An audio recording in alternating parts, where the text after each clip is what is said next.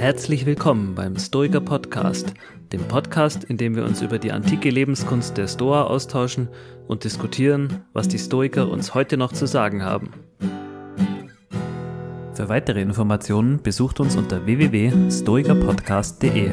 Dort findet ihr alle Folgen im Überblick mit zugehörigen Show Notes sowie Buchempfehlungen.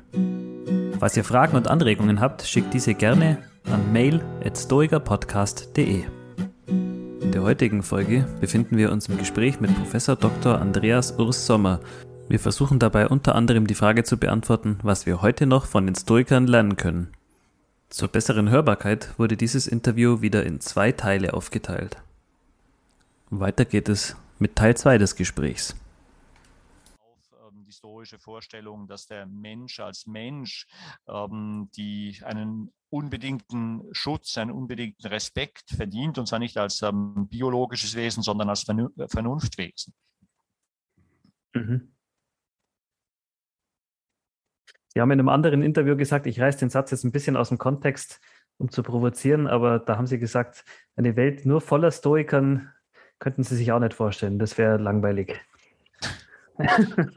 Also, tatsächlich, ich meine natürlich, ähm, wenn eine Welt ähm, voller Stoiker existieren würde, wäre es eine Welt, in der alle ihre Affekte ähm, vollständig unter ähm, Kontrolle haben, in der ähm, alle der Auffassung ähm, sind, dass wir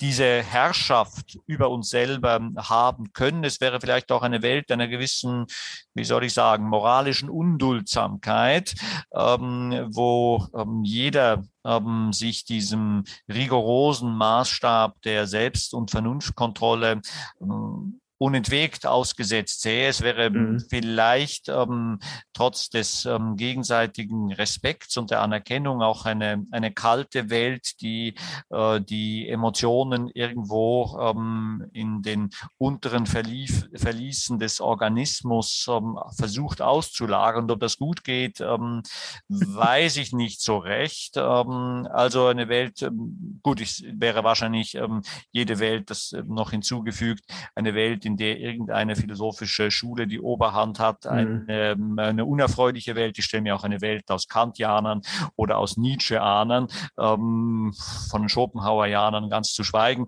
als ähm, nicht besonders ähm, erfreulich vor.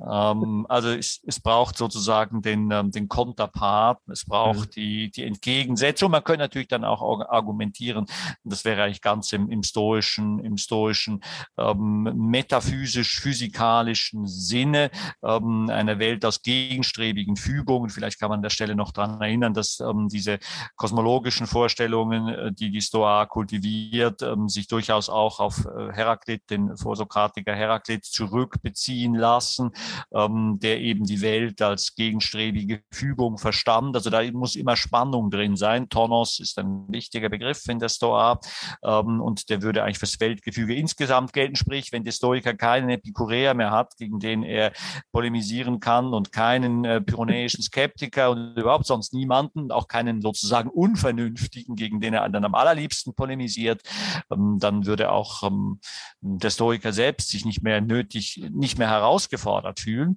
Und das wäre eigentlich gar nicht im Sinne ähm, der stoischen Philosophie. Also ein Stoiker, der mitten unter Stoikern keine Herausforderungen mehr kennt, alle sind so vernünftig wie er, hm, eigentlich ähm, wäre es eine Welt von Automaten und die würde der Stoik auch nicht wirklich wollen. Hm. Das klingt ja fast wie ein selbstwiderlegendes Argument, so nach dem Motto, ja, wo ist denn eigentlich, wie soll ich meine Tugend der Selbstbeherrschung eigentlich anwenden, wenn gar kein Widerstand mehr da ist? Ist das ein bisschen so gemeint? Ne, tatsächlich wäre, wäre, die, wäre die Frage, ähm, mhm. ob Sie eine solche, eine solche, ähm, ein solches Bedürfnis, noch Stoiker zu sein, in dem Augenblick hätten. Wäre natürlich jetzt mhm. für eine KI-Ethik interessant. Wir reden ja immer über die mögliche künftige ähm, äh, künstliche Intelligenz ähm, und denken da immer nur an die unvorstellbaren Rechenleistungen, die diese Computer ähm, haben, dass sie zum Beispiel in der Lage dann sind auszurechnen, dass wir als Spezies Homo sapiens für diesen Planeten halt sehr ungünstig sind und dann eines Tages beschließen werden, dass man es halt besser ist für diesen Planeten, äh, die Gattung äh, Homo sapiens auszurotten. Ähm, solche Dinge stellen wir uns vor, aber wir stellen uns ähm, seltener vor, wie es denn bei der KI mit ihrer, mit der emotionalen Seite aussieht. Ähm, dass es ähm, dann in der hm, Science-Fiction-Literatur durchaus und auch in, der, in den Science-Fiction ähm, anderweitig solche Überlegungen gibt. Also wenn dann ähm, der Computer aus ähm, Selbsterhaltungsinteresse Conservatio sui, Selbsterhaltung ist ein wichtiges stoisches ähm, Moment in dem Natur, naturphilosophischen Verständnis. Ähm, also wenn der ähm, Computer aus Selbsterhaltungsinteresse seine eigene Abschaltung nicht will, Sie erinnern sich an Stanley Kubrick 2001, ähm, ähm, wo der Computer Hell das tatsächlich ähm, zu vermeiden versucht und dann halt auch über menschliche Leichen geht. Wenn dann also den, die künstliche Intelligenz hätte und sie ähm, emotional auch irgendwie aufgerüstet wäre, dann würde ein richtiges sozusagen stoisches Problem der Affektbeherrschung auch bei der künstlichen Intelligenz auftreten, wohingegen, wenn die künstliche Intelligenz nur intelligent ist, aber keine Art von ähm, Emotionalität, ähm, Affektivität entfaltet, dann wäre sie zwar einerseits perfekt stoisch, andererseits wäre sie überhaupt nicht mehr stoisch, also eben im Sinne der Selbstaufhebung, ähm, Figur, die Sie, ähm, Herr Rütter, gerade angesprochen haben. Ähm, ja, man könnte sagen, dieser künftige äh, Supercomputer ist ein Stoiker, aber man könnte auch sagen, dann ist das natürlich nicht, weil er gar keine Affekte zu beherrschen haben wird. Ähm, mhm. Okay, ähm, dann ist es halt eben eine Maschine. Deswegen sagte ich auch kurz, ähm, sozusagen eine Welt äh, von ähm, Stoikern, die sich perfekt selbst beherrschen, wäre doch eine Welt von Automaten. Mhm. Ja, über die Theorie der Emotionen haben wir, glaube ich, in einer anderen Folge auch schon ausführlicher darüber gesprochen, insbesondere mit, äh, mit Catherine Newmark, die ja zu diesem Thema auch lange gearbeitet hat. Äh, eine Sache, die ich da und die wir, glaube ich, auch da gelernt haben, äh, ist diejenige, dass Stoiker keine kalten, gefühllosen Brocken sind in, in, in dem Sinne. Also wenn Sie das in griechischer Terminologie packen, dann scheint es ja so zu sein, dass es nicht nur die Pate gibt, also die Affekte, sondern auch die Propatei, also die Voraffekte und und eben auch die Eupathei. Äh, und auf die Eupathei würde ich vielleicht noch mal einmal ganz kurz zu sprechen kommen. Also die Liebe, äh, die Stoiker empfinden zu anderen Lebewesen etwa oder die Sympathie zu anderen Lebewesen. Das klingt doch auch erstmal danach, als wäre ein Stoiker kein kalter, gefühlloser Brocken, der sich alles ausgerottet hat, sondern einer, der tatsächlich auch Sympathie mit anderen empfindet und versucht aus diesem Gefühl heraus äh, und natürlich dem Urteil, was dahinter steckt, ähm, anderen zu helfen. Oder meinen Sie nicht? Äh, tatsächlich äh, wird er das ähm, tun wollen. Man könnte natürlich sagen, ähm, generell scheint der Stoiker, der dieses ähm, Bedürfnis nach, nach Herrschaft über die Affekte äh, hat, ja auch ein ganz starker Gefühlsmensch zu sein oder ein stark von Affekten bestimmter Mensch, weil sonst das Bedürfnis vermutlich gar nicht da ist, sondern dann würde der Betreffende einfach zum Beispiel als Aristoteliker immer die goldene Mitte äh, wählen und ähm, der Aristoteliker hat in gewisser Weise ähm, ein Problem gar nicht, das offensichtlich der Stoiker hat, also dass eben eine so starke Affektivität da ist, dass da ein Bedürfnis besteht, äh, die Dinge unter Kontrolle zu bekommen, nicht, und da würde ich äh, Catherine Newmark ja auch vollständig zustimmen, nicht sie auszurotten. Also ja nicht so, dass ähm, es dann darum geht, sozusagen alle, alle Schalter ähm, auf Null zu bringen, sondern sozusagen richtige Kanalisierungen zu machen, dass dann eben äh, zum Beispiel ähm, die Liebe nicht eine ähm, lodernde, alles verzehrende Flamme ist, ähm, die über Leichen geht. Bei Seneca haben wir nicht nur die ähm, moralisch-philosophischen Werke, äh, die Lucilius-Briefe, ähm, die monografischen Schriften und das naturphilosophische Werk, die Questiones Naturales, sondern haben bei ihm auch ähm, eine ganze Reihe von Tragödien, die ausgesprochen blutrünstig sind. Und man hat sich immer gefragt, ja, warum hat er sowas geschrieben?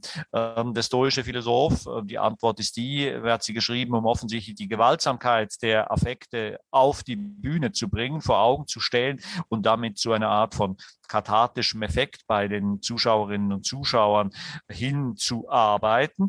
Ähm, aber eben nicht die Ausrottung dieser Affekte wäre das Ziel, sondern äh, die Kanalisierung.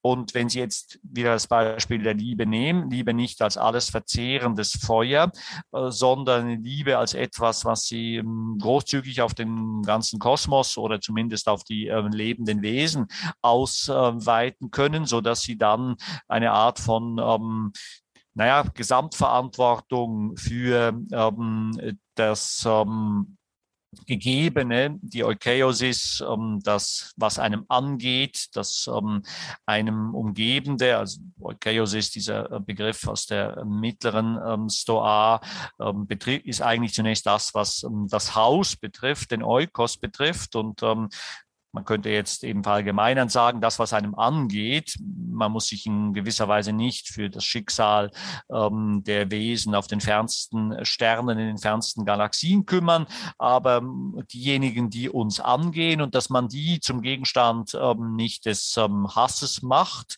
ähm, wäre ein negativer Affekt, will man nicht haben, sondern eben ähm, eupathisch äh, sie zum Gegenstand von guten Gefühlen macht. Das ist vermutlich auch eine mh, hm, intuitiv ohne weiteres ähm, stoisches Metaphysikgepäck ähm, einleuchtende äh, Forderung, also eine gewisse mh, hm, ein gewisses Vermögen zur Positivierung des eigenen Affekthaushaltes. Mhm. Und wie werden wir so? Also das eine ist, glaube ich, sozusagen die, der theoretische Bau. Also wir sind ja jetzt, glaube ich, einmal durch die Physik durchgeschwommen, so ein bisschen die Ethik haben wir angekratzt und so weiter. Ne? Ähm, aber was müssen wir den ganzen Tag tun, um äh, so jemand äh, zu werden? Ich habe bei Ihnen im Steckbrief äh, zum Beispiel gelesen, dass Sie ähm, auch, ich weiß nicht, ob es hobbymäßig ist, auch in der Numismatik äh, interessiert sind. Ähm, auch Stoiker äh, hatten ja, glaube ich, auch so Möglichkeiten, sich die Dinge pro Heiron, also vor Augen äh, zu halten. Haben Sie da eine Idee äh, oder können Sie uns was darüber erzählen, was die Stoiker eigentlich den ganzen Tag getan haben, um Stoiker zu werden, außer ähm, über Philosophie geredet haben?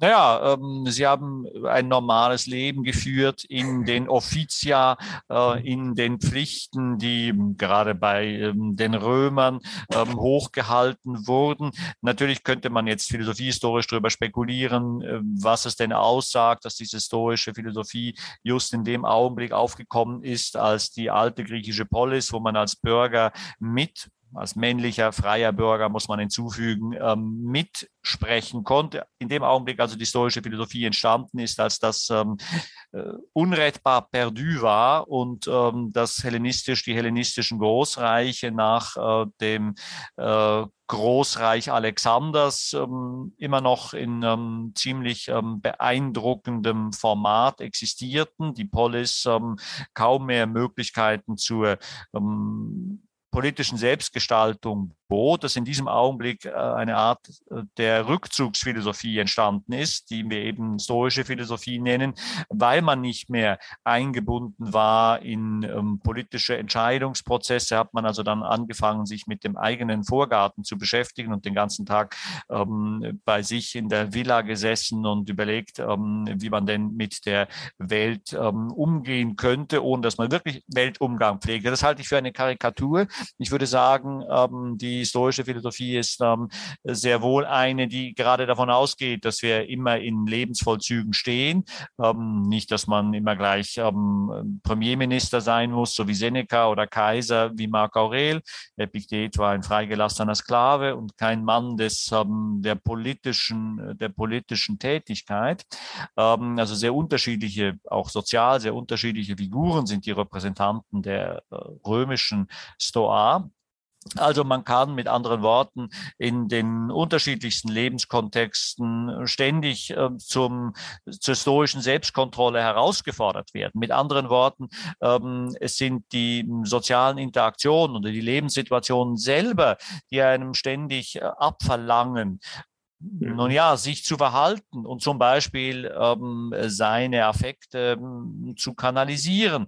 Also nicht ähm, in ähm, Wutausbrüche zu geraten, wenn es ähm, für ähm, den Affekt der Wut äh, womöglich eine Kanalisierung gibt, die ihn fruchtbar macht. Dann schreien sie denjenigen, der ihn die Vorfahrt genommen hat, nicht an oder rennen nicht zur Polizei, um ihn anzuzeigen, sondern sie gehen nach Hause und schreiben ein nettes äh, philosophisches Dystichon.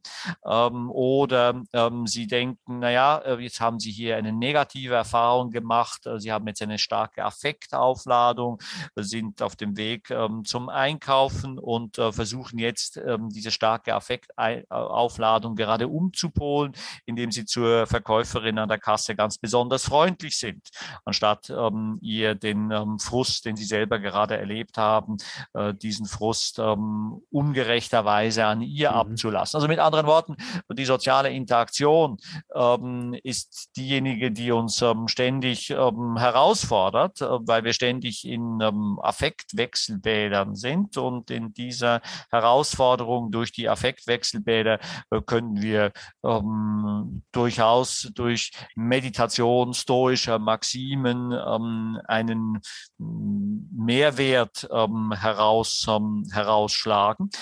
ich würde also generell sagen, dass stoische Philosophie auch nicht nur eine Philosophie der Selbstverantwortung ist, sondern eine der äh, Weltverantwortung. Das wurde, glaube ich, ähm, in unseren äh, Überlegungen vorhin auch schon äh, deutlich, dass also ähm, es dann immer bedeutet, ähm, das andere, die anderen mit ins Kalkül zu nehmen und nicht nur sie selbst zu optimieren als stoische ähm, mhm. Affektvernichtungsmaschine. Ähm, das wäre auch eine Karikatur. Ähm, der Stoiker ist keine Affektvernichtungsmaschine, sondern allenfalls ein Virtuose der Affektkanalisierung und dass es immer wieder andere Kanäle sind, in die sie dann Affekte lenken, ohne sie ähm, irgendwie wegsperren zu wollen. Das scheint mir auch jetzt lebenspraktisch offensichtlich zu sein. Sie haben ähm, ähm, meine eigene numismatische Leidenschaft angesprochen, in der Tat Leidenschaft. Ähm, es ist aber auch eine Form ähm, der sozusagen gehegten Leidenschaft. Also ich bringe zum Beispiel weder Münzhändler noch andere Sammler um, um an ähm, Objekte der numismatischen Begierde zu kommen, Gott sei Dank. Ähm, das ähm, lässt sich sozusagen temperieren. Man kann natürlich sagen, ja, darüber spekulieren, was man beim Sammeln immer gerne macht. Wie weit sind da, liegen da Kompensationen vor, hm, würde viel genereller argumentieren, sagen, naja, der Mensch ist insgesamt ein ähm, kompensierendes Wesen oder vielmehr ein Wesen, das eben seine, seinen Fokus sehr unterschiedlich legen kann. Das hängt jetzt wiederum mit dem mit dem Erweitern der Machtperspektiven oder vielmehr der Möglichkeitsperspektiven zusammen, nehmen wir jetzt Macht und Möglichkeit in eins, das entspricht dem lateinischen Begriff der Potentia ähm, oder der Potenz. Also Möglichkeitserweiterungen ähm, sind häufig in einer Richtung nicht möglich.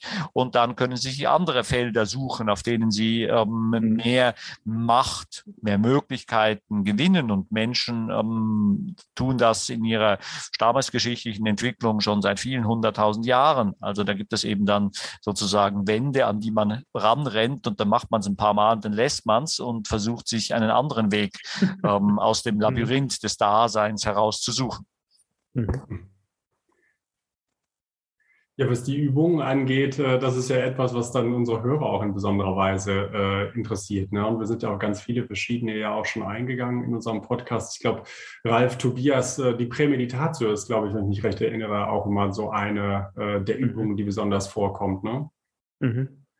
Ich fand jetzt äh, allerdings die Aussage auch, auch sehr schön, den Alltag als Übungsfeld sozusagen, also Alltag als Trainingsplatz mit all seinen Möglichkeiten, die sich da in der zwischenmenschlichen Interaktion bieten das ist etwas, worauf wir eigentlich, wenn wir einzelne Übungen vorstellen, oft gar nicht mehr so wirklich schauen, aber dass der Alltag eigentlich äh, ja, das perfekte Trainingsgelände ist, äh, finde ich schön, dass wir das jetzt auch nochmal äh, kurz angesprochen haben. Ja, und die Prämeditatio, äh, Markus, du hast es gerade schon gesagt, das äh, ja, gängigste, vielleicht sogar äh, Übungsritual der Stoiker, sich etwas vorab zumindest vorzustellen, haben wir auch schon an der einen oder anderen Stelle im, im Podcast angesprochen.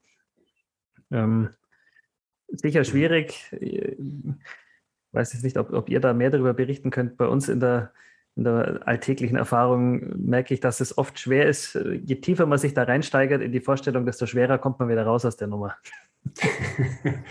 Es kommt ein bisschen darauf an, welche Präditatio man meint. Das ist ja erstmal äh, bei den Stoikern auch manchmal verstanden als Prämeditatio futurum malorum und dann stellt man sich halt den schlimmstmöglichen mhm. äh, Fall vor. Äh, ne? Und das scheint ja eine Form von Desensibilisierungstechnik zu sein und äh, die für, glaube ich, die, für die antiken ähm, Autoren ganz selbstverständlich war, weil die in einem anderen Umfeld gelebt haben. Wenn man das heute erstmal ohne längere Erklärung, ich weiß nicht, wie Sie das sehen, Herr Sommer, jemand vorschlägt, stell dir doch mal vor, morgen würde dein Kind sterben ja, und benutzt das als Desensibilisierungstechnik, dann würde doch jemand vermutlich sagen, oh Gott, sowas mag ich mir gar nicht vorstellen, so schlimm mhm. wie das ist.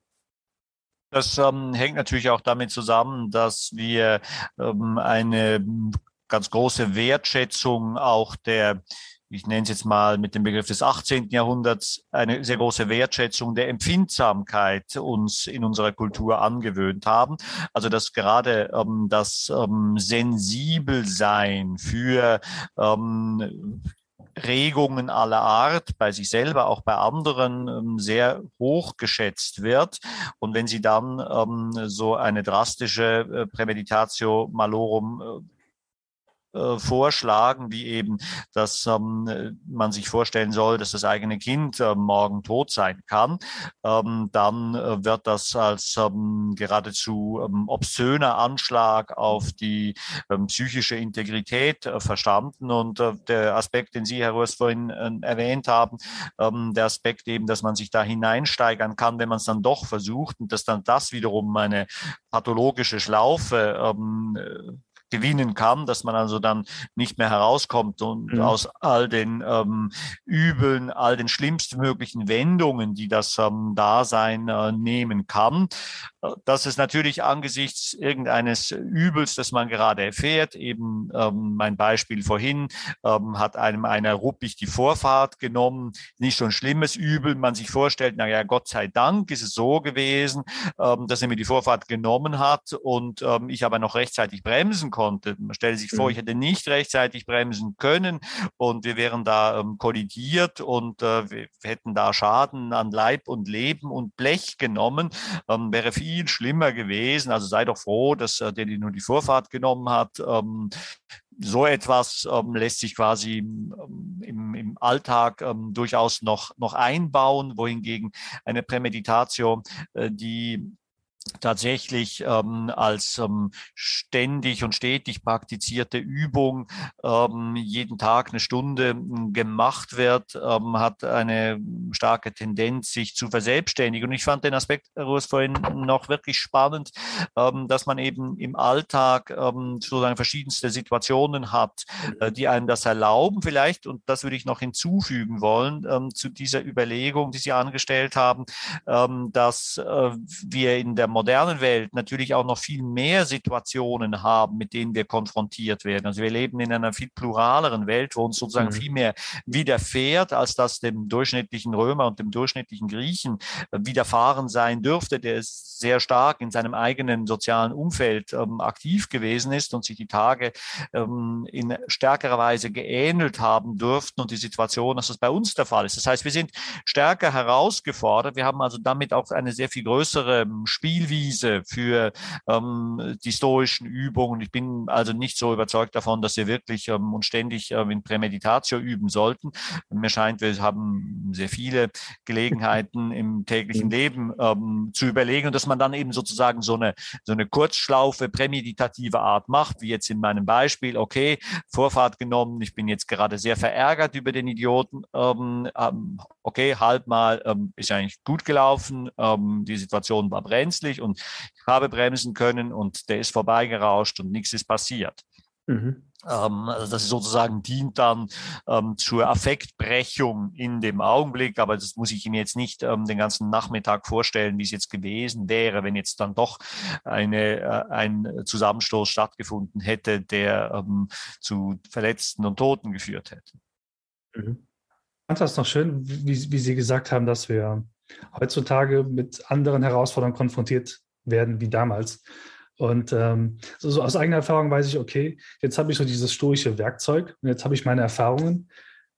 Wo fange ich eigentlich an? Also mit dem, was mich jetzt gerade aktuell beschäftigt oder irgendwas anderes? Also was könnte so, so, so eine sinnvolle Perspektive sein, also den stoischen Hebel anzusetzen an Dingen, die mich im Alltag beschäftigen, beschäftigen können? Oder womit fülle ich meine Prämeditation?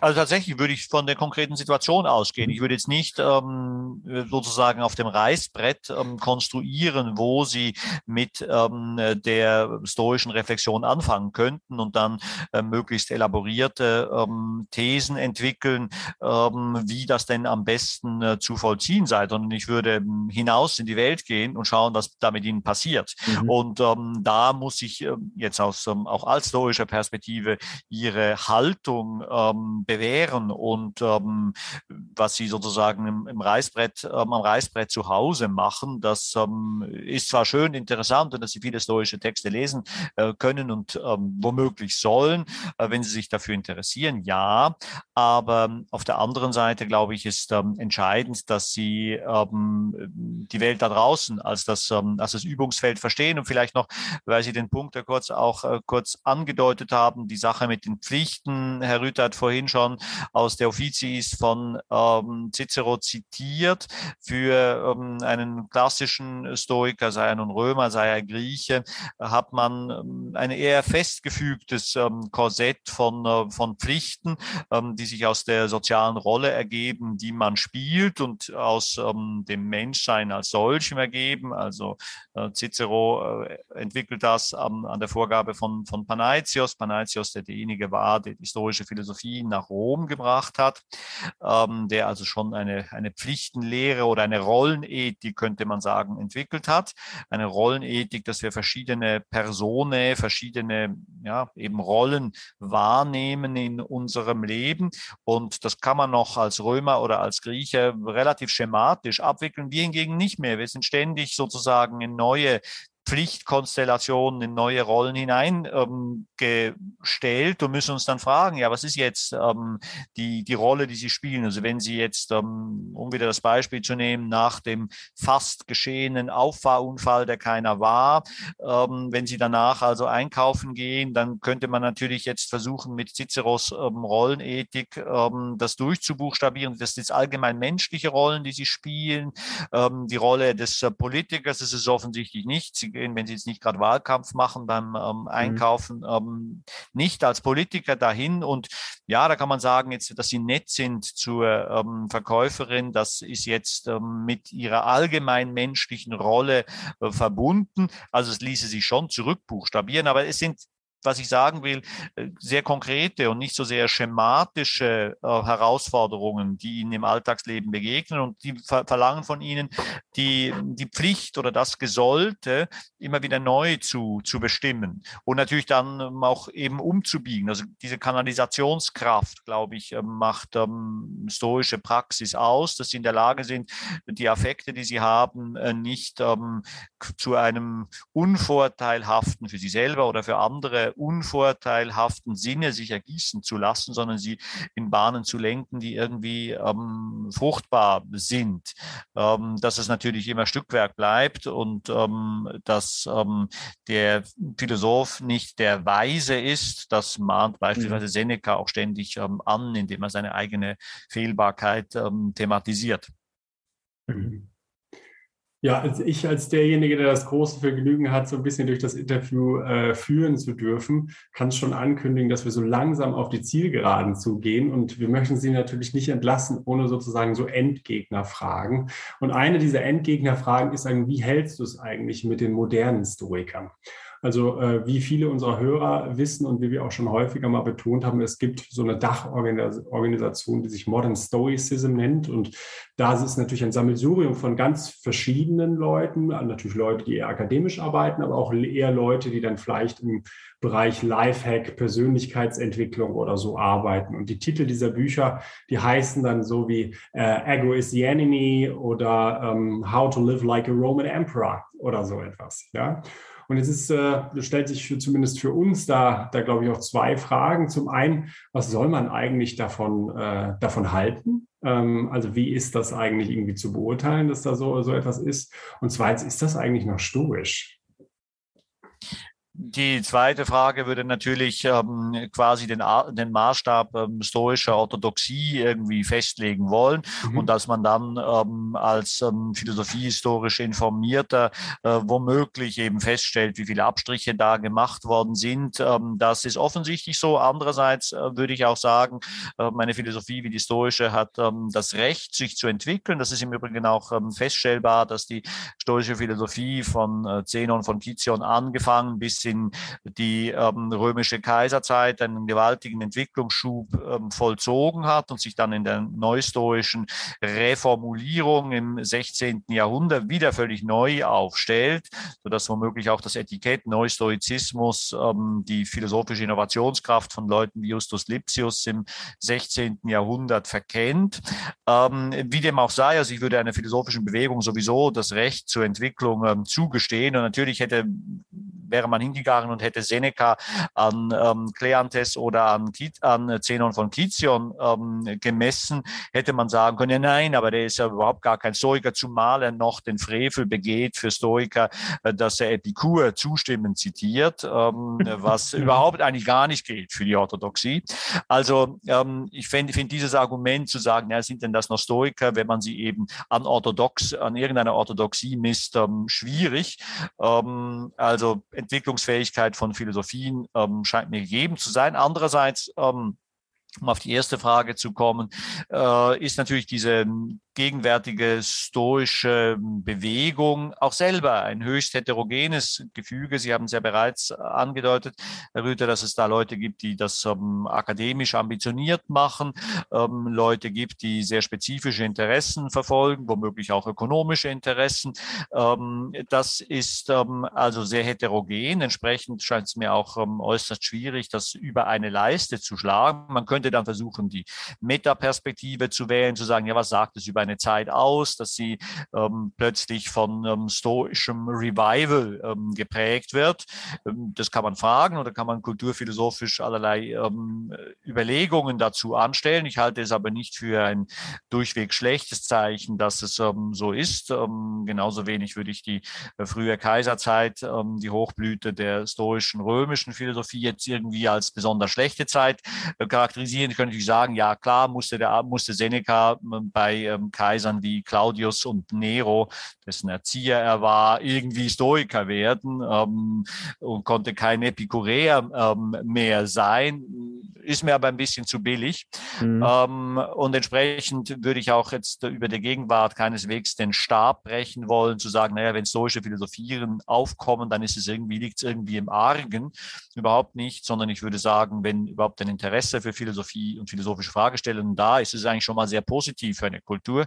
Und ähm, ich bin ähm, für allerlei Schwundformen von Philosophie ähm, sehr zu haben, wenn sie ähm, ähm, sich etablieren, zum Beispiel auf Kosten von Religion oder von Weltanschauung in irgendeinem dogmatischen Sinn. Also mir ist es viel lieber mit anderen Worten, wenn die Leute ein bisschen Schmalspur ähm, Stoizismus treiben, als wenn sie zu allerlei ähm, Sekten und mhm. ähm, Weltanschauungspredigern gehen.